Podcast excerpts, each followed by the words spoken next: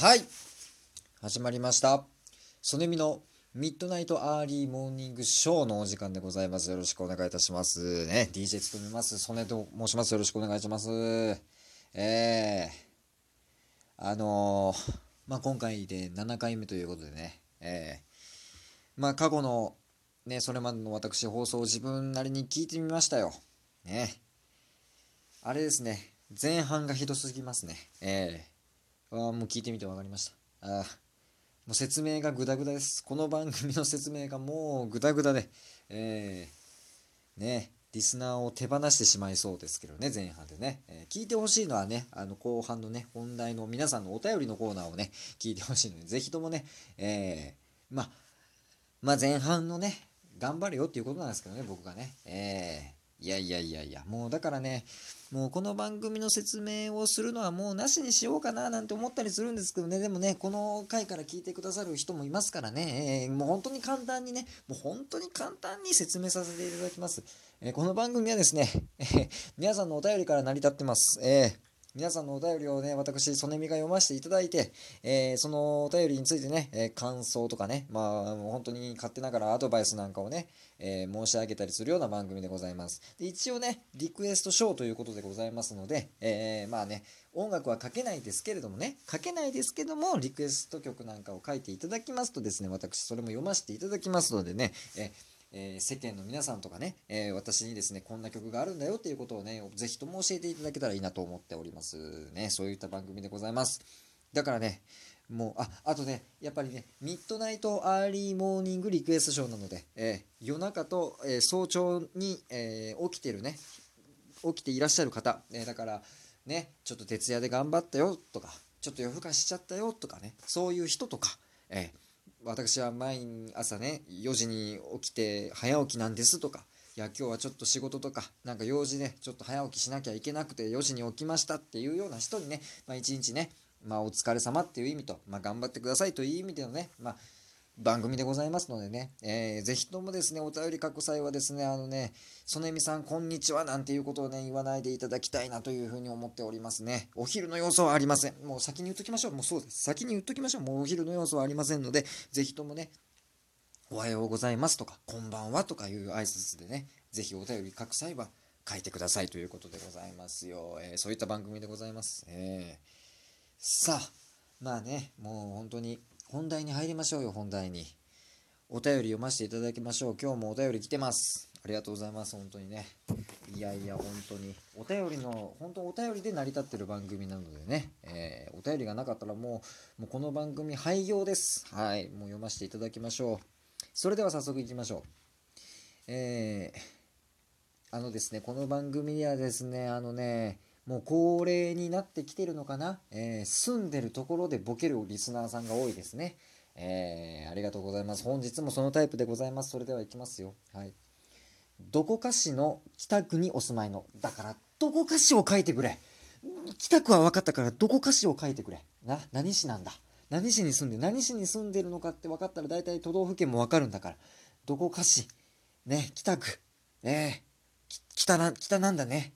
分かりました、分かりました。えー、どこかしの北区にお住まいのみんなのおもちゃさん。悲しい。悲しいラジオネーム。みんなのおもちゃ。そんなことない。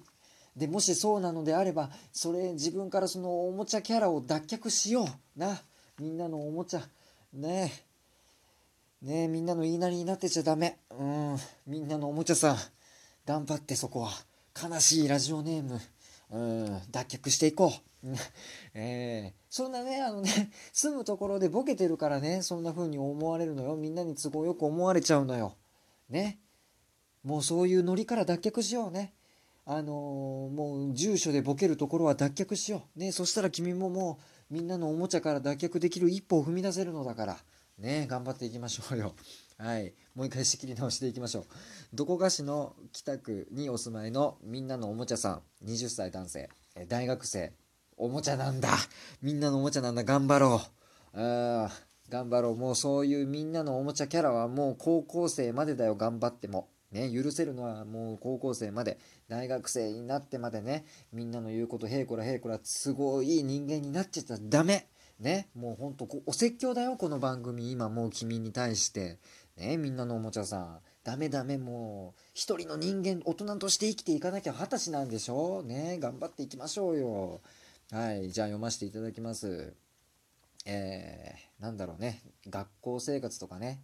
なんか日々での悩みの相談なのかな？えー、そのみさんへ、えー、このお便り読んでいるあなたはどこで何をしているのでしょう？入りがアンジェラ・アキ。入りアンジェラ・アキ。古い。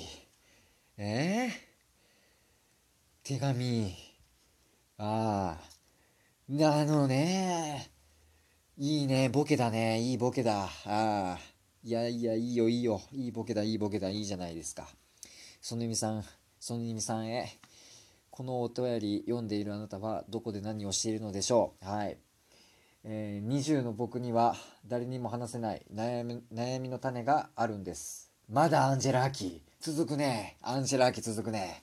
いいじゃないですか。えー、何ですか？聞きましょう、悩みの種。えー、学校でのあれですか？もうみんなのおもちゃですからね。じゃあストレス抱えてること多いでしょう。えー、えー、僕は、はい、お風呂場で歌うのがとても好きです。おだから毎日思いっきり風呂場で歌っています。おっと、どうした？おお何の悩みの種だこれは？うん。風呂場で歌っている時だけは嫌なことを全て忘れることができます。ああ、いいじゃないですか。ええー、は、僕も好きですよ。風呂場で歌うのね。ええー、しかし僕は今、一人暮らしで小さいアパートに住んでいます。おまだ誰にも注意や怒られたことはありませんが、多分他の部屋に漏れていると思います。うん。僕のこの趣味は続けていいと思いますか？曽根美さん教えてください。大した悩みじゃねえな大した悩みじゃない。なんかこう、なんかこう、そういう弱い自分から抜け出したいんですけど、曽根美さんどう思いますか？どうしたらいいと思いますか？とか、そういう系かなと思ったのよ。ねえ。ラジオネームとか、アンジェラ・アキの入りとかね。そんなん聞いてたら、なんかその、ね、なんか僕の今の性格が嫌でとか、みんなの言うこと全部聞いちゃってとか、そういう悩みかなと思ってたんですよ。いや、どうですかこれ。風呂場で歌うの。ど、どう思いますかって。いいよ別に。歌ったらええやん別に。それで嫌なこと全部忘れてんねやろんやったら歌ったらええかな女やったら。なんやねんそれ。もう。大した悩みじゃないな あそうですか。風呂場でね、歌うのはね。いいいいと思いますよ別に。まあね、そうだね。うん。時間、時間帯にもよるのかな、でもね。でも、その、なんだろうね。あんまり僕のイメージですよ。僕のイメージですけど、アパートに住んでる、小さいアパートに住んでる人が、あの夜早く寝てると思わ思わないので別に対してそんなになんか眠れねえんだよとか言う人はいないと思いますただでもなんか厄介な人とかいたらちょっと危ないよね。うん。お前うるせえんだよとかね。でもまあ今まで来たことないのであれば別にみんなあれですよ。ここあのー、暗黙の了解というか別に、うん、みんなその理解してくれてるとは思いますよ。僕もね、あのね、アパートに住んでるんですけど、その、いますよ。あの、夜中の2時とか3時くらいに多分お風呂入ってるんだ、入ってて、あの、思いっきり歌ってる子いますよ。でも別に、まあそうだね、まあ、うるさいなとは思わないですけどなんか聞いてて痛いですよ。痛いというかなんかこっちが恥ずかしくなってくるというかあ俺も風呂場で歌ってる時こんな風に聞こえてるんだなっていうね。そういう風には思います。なんかなんかなんだろう。なんか恥ずかしくなっちゃう、うん、別にうるさいとか迷惑とか思わないですけどね。僕はそうなんですよ。別にあの騒音とか気にしないタイプというかなんだろうな。そのちっちゃい頃とかってあの僕あの部屋あの1人で寝るの遅かったんですよ。もう小学校高学年ぐらいから1人で寝始めたぐらいでそれまでずっとあの家族と一緒に寝てたぐらいその夜怖がりだったんですよ。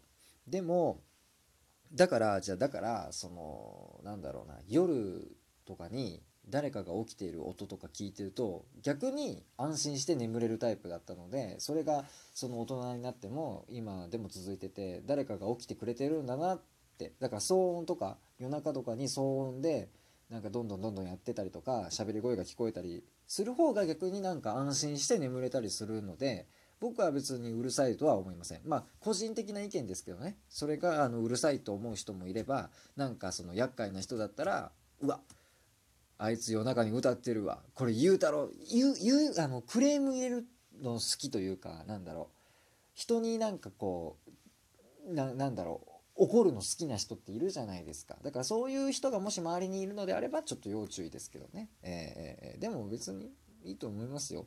何も何も悪いことではないと思います。でこれ趣味なんですね。えー、それが問題あると思いますよ。風呂場で歌うことが趣味っていうのはちょっと問題だと思います。もっとなんか楽しい趣味はいっぱいあるのでもっといい趣味見つけてください。でもまあ音楽聴くのが趣味なのかな。それでなんか歌詞とか覚えてそれをまあ風呂場でねスタジオみたいにライブみたいに新曲携えましたみたいな感じでね新しく覚えた歌詞を風呂場で新曲ちょっと書いてきました。新曲ですみたいな。新曲です。聴いてください。みたいなんでバーって歌うのかな。それもまあ楽しいですよね。確かにね、えー、僕はちなみにそんなことそういうスタンスでやってます。なんか新しく歌詞を覚えたやつを風呂場であの初めて歌う時新曲ですって言って歌ってます。